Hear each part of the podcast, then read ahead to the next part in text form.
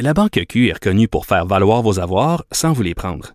Mais quand vous pensez à votre premier compte bancaire, tu sais, dans le temps à l'école, vous faisiez vos dépôts avec vos scènes dans la petite enveloppe. Hmm, C'était bien beau. Mais avec le temps, ce vieux compte-là vous a coûté des milliers de dollars en frais, puis vous ne faites pas une scène d'intérêt. Avec la Banque Q, vous obtenez des intérêts élevés et aucun frais sur vos services bancaires courants. Autrement dit, ça fait pas mal plus de scènes dans votre enveloppe, ça. Banque Q. Faites valoir vos avoirs. Visitez banqueq.ca pour en savoir plus. Pendant que votre attention est centrée sur vos urgences du matin, vos réunions d'affaires du midi, votre retour à la maison ou votre emploi du soir, celle de Desjardins Entreprises est centrée sur plus de 400 000 entreprises à toute heure du jour. Grâce à notre connaissance des secteurs d'activité et à notre accompagnement spécialisé, nous aidons les entrepreneurs à relever chaque défi pour qu'ils puissent rester centrés sur ce qui compte, le développement de leur entreprise. Vincent Dessereau. Pour le meilleur de l'information. Cube Radio. Cube Radio. Cube Radio.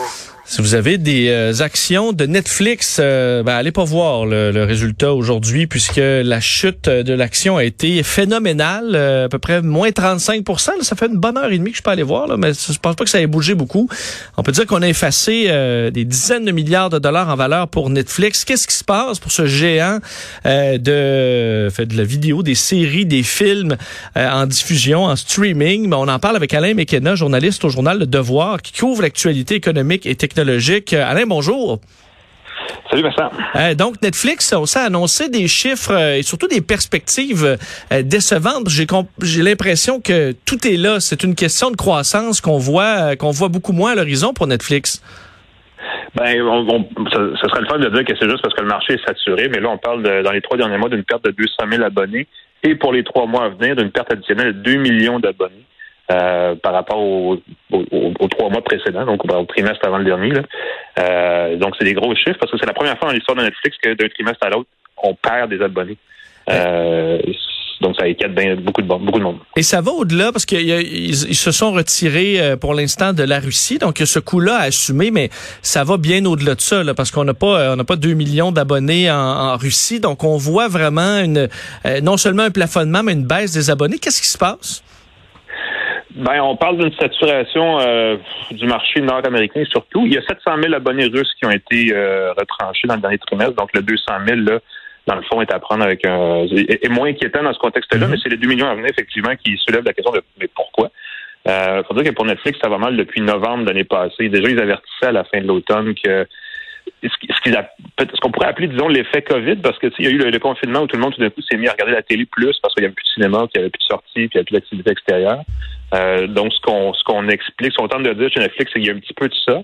Euh, il y a un petit peu du fait aussi, et c'est là où Netflix va chercher, va essayer d'aller chercher en tout cas un peu plus de croissance. Il y a beaucoup de gens qui partagent les mêmes comptes d'une maison, d'une résidence à une autre, d'une demeure à une autre, euh, sans nécessairement payer en double. Donc, ils veulent essayer de créer un un modèle où on pourra partager, disons, euh, je ne vais pas dire légalement parce que c'est pas illégal, mais de façon plus euh, autorisée par Netflix, mettons le même compte, le même compte Netflix. Je comprends parce qu'ils voient euh, quelque chose comme 100 millions de foyers là, qui utilisent Netflix mais sans le, payer. Donc les gens envoient leur, leur mot de passe euh, à des amis, à la belle-sœur au chalet et tout ça. Euh, donc il y a une grande partie du problème qui est là. Mais est-ce qu'on réussira en les coupant? À ce que ces gens s'abonnent selon toi? Ben, s'ils font euh, comme ils veulent, parce que là, il y a deux affaires qu'ils veulent faire. Ils veulent offrir une espèce d'option de, de, partager le compte pour 3 dollars par mois, donc une façon de payer sans payer, là, de payer un peu moins. Puis ils veulent aussi créer des modèles, des comptes, euh, parce que ça s'en vient un peu, un peu partout, là, pas juste chez Netflix, mais des comptes qui seraient moins chers ou presque gratuits en échange de publicité. Donc, un peu comme regarder, la télé, finalement. Euh, donc, il y a ces deux modèles-là qui s'en viennent pour essayer d'accrocher ces gens-là qui veulent pas payer pour Netflix, mais qui regardent quand même du contenu qui vient de Netflix. Euh, ben là, la réaction en bourse est assez éloquente. Les investisseurs et les analystes euh, clairement doutent que ça va réussir ou ça va suffire à relancer Netflix durablement. Il faut dire que Netflix, dans ce marché-là, c'est le plus gros, c'est l'espèce de joueur à abattre. Là, il y a plein de nouveaux joueurs qui embarquent, euh, pas seulement pas seulement Disney et Apple, mais un paquet d'autres aussi plus marginaux, puis ça, ça met beaucoup de pression sur Netflix. J'ai l'impression que euh, Alain, les gens, euh, on peut pas non plus parce que euh, dans ce qui est possible pour Netflix là, pour générer de la croissance, bon, on dit bon, le nombre d'abonnés en ce moment ils peuvent pas l'augmenter. il y a le prix, mais le prix, on, dirait que c'est quand même, on va pas dire ça coûte une fortune Netflix. Là. Ben, à chaque fois qu'ils montent d'un dollar, vont envoyer un courriel aux gens, puis tout le monde va dire ah là, ben écoute un dollar, puis il y en a qui vont se désabonner pour aller ailleurs. J'ai l'impression qu'ils peuvent pas se permettre de monter beaucoup les prix parce que la, la, la conscience la, perception, c'est que ça coûte pas cher Netflix, puis qu'ils ont pas ce luxe-là de pouvoir augmenter beaucoup les prix. Est-ce que je me trompe? Ben, non, tu as raison. Euh, il va probablement avoir besoin d'une spécialisation des comptes, peut-être offrir des genres de contenus selon certains tarifs moins élevés. Euh, parce que c'est ça, c'est que ça, on a un très gros tarif et on sort des contenus, des nouveaux contenus, des nouvelles séries, des nouveaux films sur une base plus ou moins régulière. Puis il existe des outils qui, permettent de, gérer ces différents abonnements, que ce soit Netflix ou d'autres services vidéo, pour les pour payer seulement les mois où on a des bonnes séries où il y a du nouveau contenu, mettons. Donc les gens vont pas nous en payer toute l'année pour regarder Netflix, mais juste quand il y a des grosses séries qui sortent ou des séries qui les intéressent, en tout cas. Peut-être qu'il y a moyen de raffiner le modèle d'abonnement euh, sans que ça, ça, finisse par coûter cher. Parce que ça, éventuellement, ce qu'on réalise en ce moment, c'est que les foyers canadiens et américains ont à peu près trois ou quatre services par abonnement chacun. Donc, paye euh, entre 10 et 20 dollars par, service, ce qui vient quand même assez cher au total. Et c'est là où on atteint une espèce de phénomène de, de goulot d'étranglement. Tout le monde paye déjà cher. Et là, il faut choisir entre les services lesquels on veut garder. Une des possibilités, ce serait de couper sur les dépenses aussi. Et là, j'ai l'impression que c'est pas possible. Si pour attirer les gens, ça te prend des séries euh, euh, phares qui coûtent souvent, je pense à The Crown, par contre, pour par exemple pour mm-hmm. Netflix, qui coûte les yeux de la tête à faire. Euh, on peut pas juste faire des petites séries dans des décors en carton. Là. Donc, il y a quand même un coût qui est qui est là. Je comprends que le profit est là aussi, mais on peut difficilement réduire la qualité des séries. Oui, ben en même temps, il faut dire que parce que là, l'action en bourse a vraiment des vis solides, mais à part ça, Netflix va bien, ils font de l'argent. Ils ont une bonne stratégie de contenu. Je pense qu'il faut qu'ils probablement ce qu'ils ont besoin de faire, c'est de trouver cet équilibre où il y a assez de nouveaux contenus assez fréquemment pour que les gens continuent à s'abonner. Et peut-être qu'ils ont perdu quelques séries fortes dans les dernières années et qu'ils ont besoin de renouveler cette, offre-là pour justement continuer d'être pertinent devant les concurrents pour, la plupart des, des, des Nord-Américains au moins qui regardent la télé. On parlait de jeux vidéo. Moi, je connais pas beaucoup l'offre de Netflix là-dessus, mais ils ont parlé de, peut-être l'élargir. Euh, Est-ce que là, il y a une piste intéressante? Quand même? Une l'industrie du jeu vidéo, c'est immense. Est-ce qu'ils peuvent aller chercher mm-hmm. un peu d'argent là? Ben, c'est ce qu'ils espèrent. Pour l'instant, ils ont commencé des jeux, c'est des jeux très légers. Hein. C'est ce qu'on appelle en anglais du casual gaming, des jeux qu'on peut pratiquement jouer sur son téléphone, puis que c'est pas trop, trop exigeant. Euh, L'offre en ce moment est incluse dans le même tarif d'abonnement qui existe déjà pour la vidéo. Donc, c'est pas une façon pour l'instant d'aller chercher des revenus, mais c'est sûr qu'ils pourraient séparer cette offre-là. Euh, encore faut-il que le contenu soit intéressant, parce que pour l'instant, ce qui est là, c'est très minimaliste. D'ailleurs, c'est accessible en ce moment au, Québec, là. Euh, mais c'est pas c'est pas suffisant pour justifier euh, une entrée de revenus massive. Il va falloir que ça se raffine. Et c'est peut-être ça aussi, peut-être que l'horizon là-dessus est de quelques années pour trouver la bonne formule. Mais là, on commence à parler de euh, d'un concurrent à des, euh, des, groupes qui offrent un ensemble d'options comme Google, Apple ou comme Amazon. Puis là, c'est, ça commence à être plus sérieux parce que Netflix, à ce jeu-là, ils sont très dominants dans la vidéo, séries télé, films, mais dans le reste, ils ont tout à bâtir et c'est un autre genre de défi parce qu'ils deviennent un plus grand groupe très diversifié. Euh, tu penses quoi de l'arrivée euh, possible de publicité là, pour des versions moins chères de l'abonnement? Euh, j'entendais des, collègues qui sont sur Netflix, ah non, non, là, des publicités, ça n'a pas de bon sens. En même temps, sur YouTube, il y a des publicités depuis longtemps, puis oui, ça, ça nous gosse, mais il y en a. À la télévision, il y en a aussi. Spotify, il a des versions gratuites avec de la publicité qui fonctionnent encore chez plusieurs personnes. Est-ce qu'on risque de voir ça se poindre à l'horizon aussi?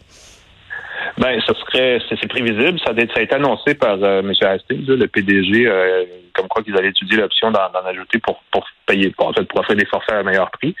Euh, donc, faut, faut, faut voir ça comme quelque chose qui s'en vient, mais on peut aussi effectivement critiquer parce qu'un des, des, des, traits caractéristiques de Netflix, c'était que c'était une écoute sans publicité. Ils ont essayé un peu, il y a quelques mois, de faire de la publicité en amont, donc la, la, la, le pre-roll, comme ça en anglais, là, mais seulement pour du contenu de Netflix, donc d'annoncer d'autres séries, d'autres, films avant de commencer à regarder une série ou un film.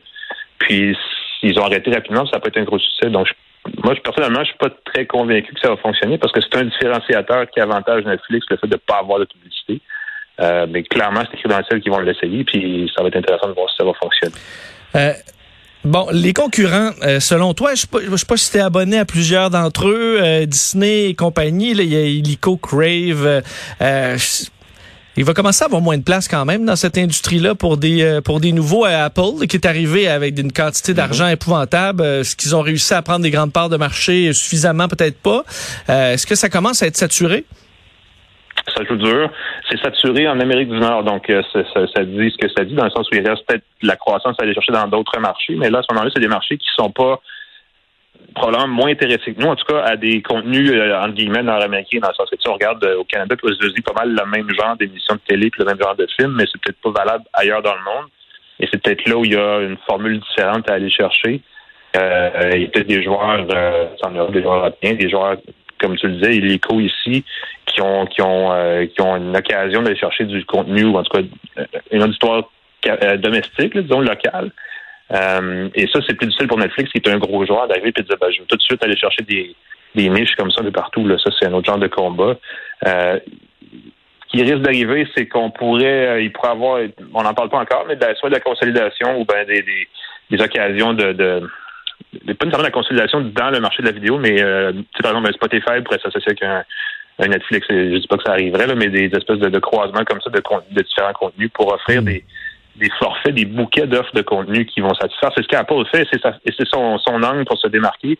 Amazon le fait un peu, Google le fait un peu, mais le plus agressif, en guillemets, là-dessus, c'est vraiment Apple. C'est ce que Netflix, en ce moment, n'est pas capable de faire, mais pourrait développer cette, cette façon-là d'offrir une variété de différents contenus au-delà de ce qu'il offre, euh, juste ce service-là lui-même, ça pourrait être une solution.